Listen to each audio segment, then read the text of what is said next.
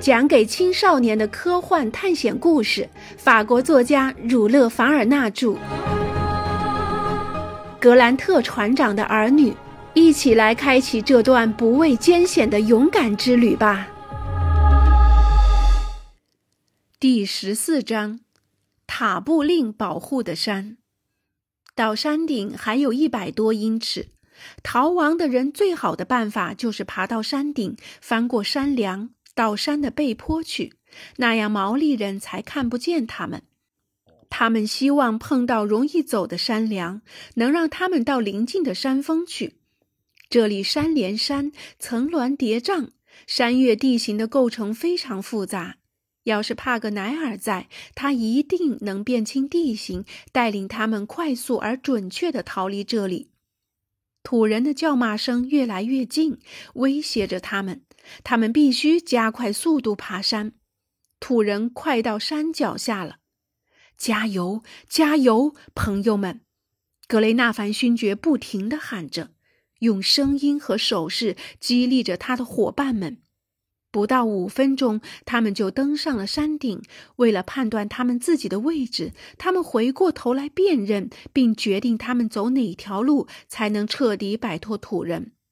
从他们所在的高度往下望去，陶波湖尽收眼底，湖水向西伸展，四面的山景色如画。北面有皮隆亚山，南面是冒着火的汤加里罗山，但是东边山峦连着山包，与怀西提兰杰斯山相连接，如同一道屏障挡住视线。这连绵不断的山脉从库克湾到东边地峡，贯穿整个北岛。看来必须走下山的背坡，进入狭窄的山谷。但是如果山谷是死胡同，他们就真的没有出路了。格雷纳凡勋爵焦急地看了看四周，阳光消散了浓雾，让他看清了地上所有的坑坑洼洼。毛利人的一举一动也逃不出他的眼睛。土人跟他们相距仅仅不到五百英尺。此时，他们到了一片台地，台地上孤零零地立着一个山锥。格雷纳凡勋爵和伙伴们片刻也不能停留，不管他们是不是累得精疲力竭，他们都要走，否则就会被土人包围，失去唯一离开这里的机会。咱们下山，格雷纳凡勋爵叫道：“在路还没有被切断之前下山。”可是，正当两位可怜的女人用尽最后的力气站起来的时候，麦克纳布鲁斯叫住他们说：“不用了，格雷纳凡勋爵，您看。”果然，他们看到毛利人竟然停了下来，他们不再往山上进发，好像刚得到一个不可违抗的命令。这群土人遏制住了他们的冲击，停了下来，如同海水碰到了不可逾越的岩石。气红了眼的土人排在山脚下，大喊大叫，捶胸顿足，挥舞着枪和斧头，但他们不再前进。他们的狗也像生了根，一个劲儿的狂吠，却一动不动地停在那里。为什么？是什么力量挡住了土人？逃亡的人看着眼前的景象，不禁迷惑而不已，就怕束缚凯考姆部落的神秘魔力中断。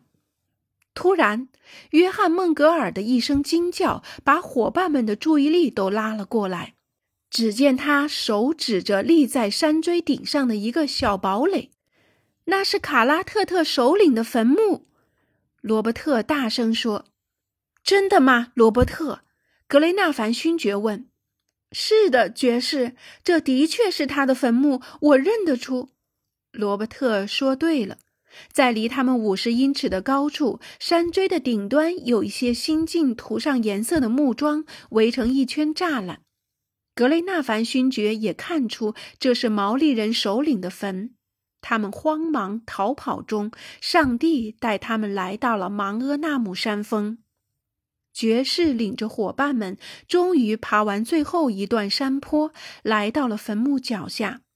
栅栏有个大豁口，地上铺着可以通往里面的麻席。格雷纳凡勋爵正要走进去，突然迅速往后退，好像有个野人。他惶恐地说道：“野人？”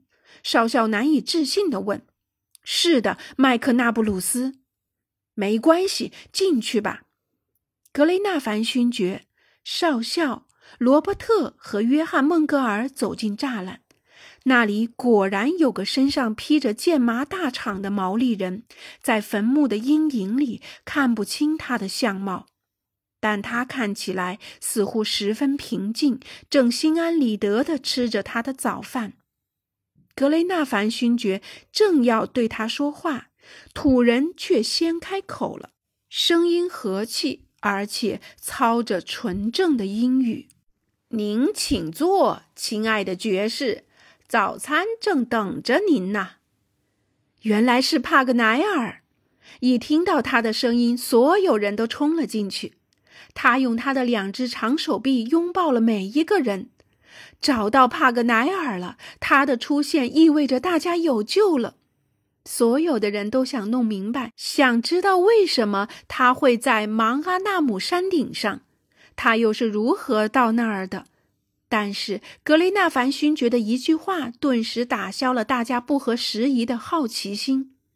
下面有土人，他无奈地说：“土人。”帕格奈尔耸了耸肩说：“这些家伙，我才不介意呢。可他们会不会？他们，他们都是一群笨蛋。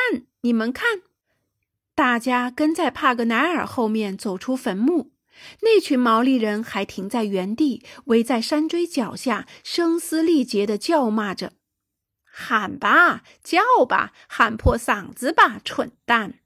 帕格奈尔得意地说：“我谅你们也不敢爬上来。”为什么？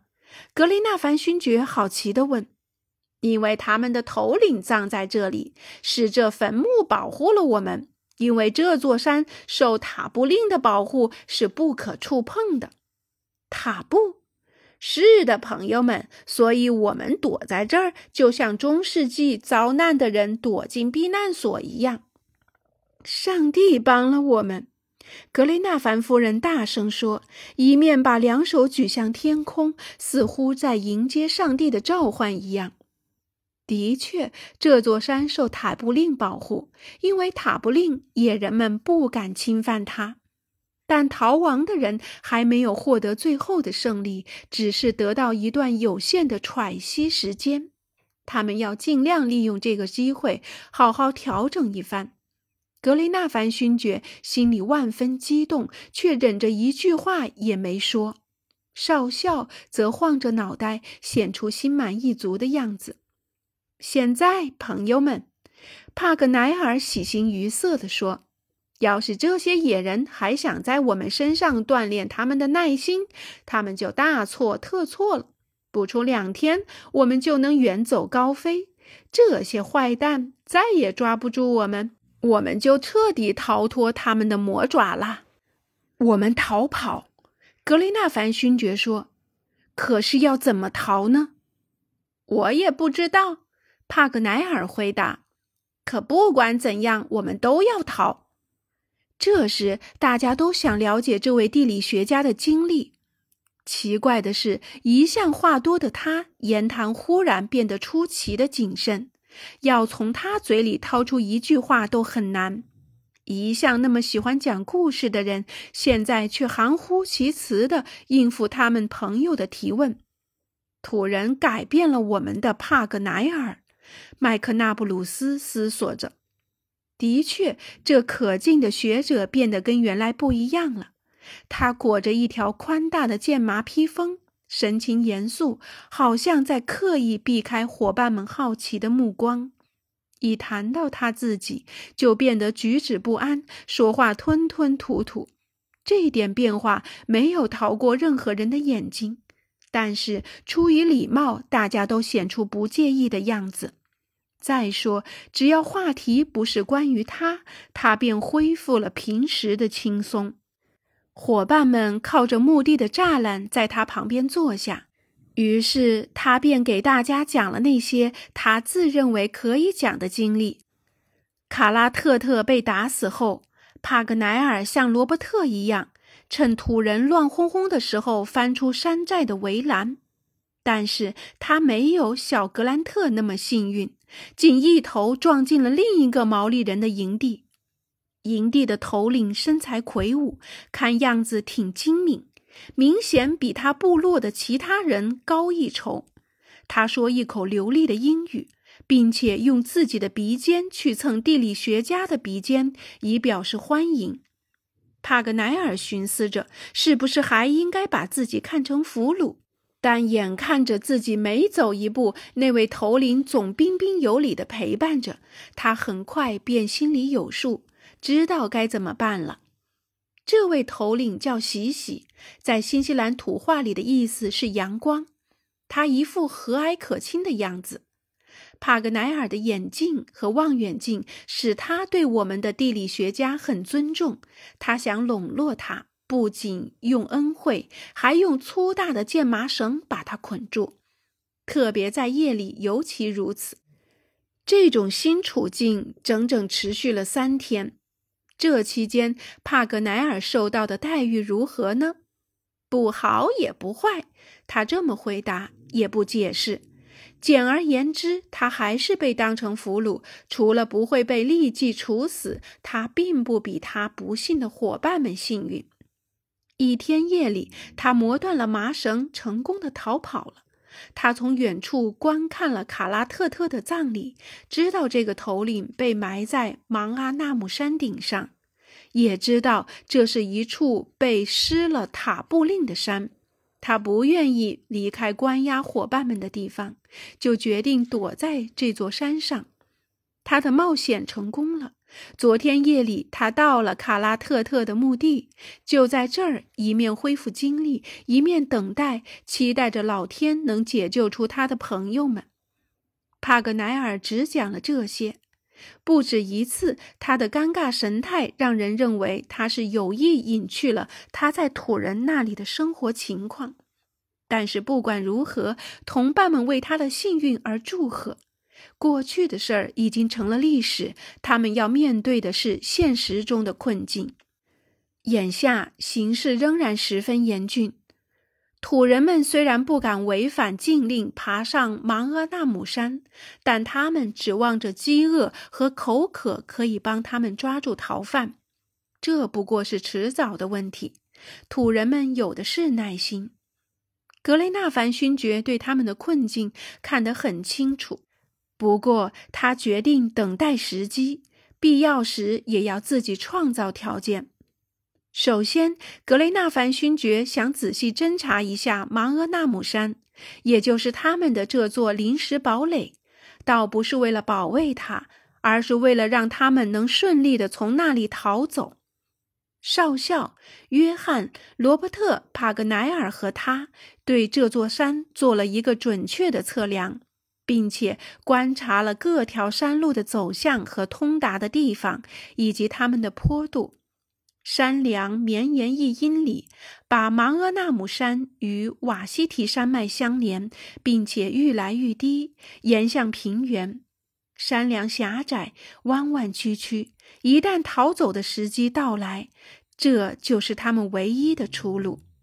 如果他们趁黑夜神不知鬼不觉地从这里出走，也许可以钻进兰杰斯的山谷里，从而摆脱土人的追踪，逃离魔爪。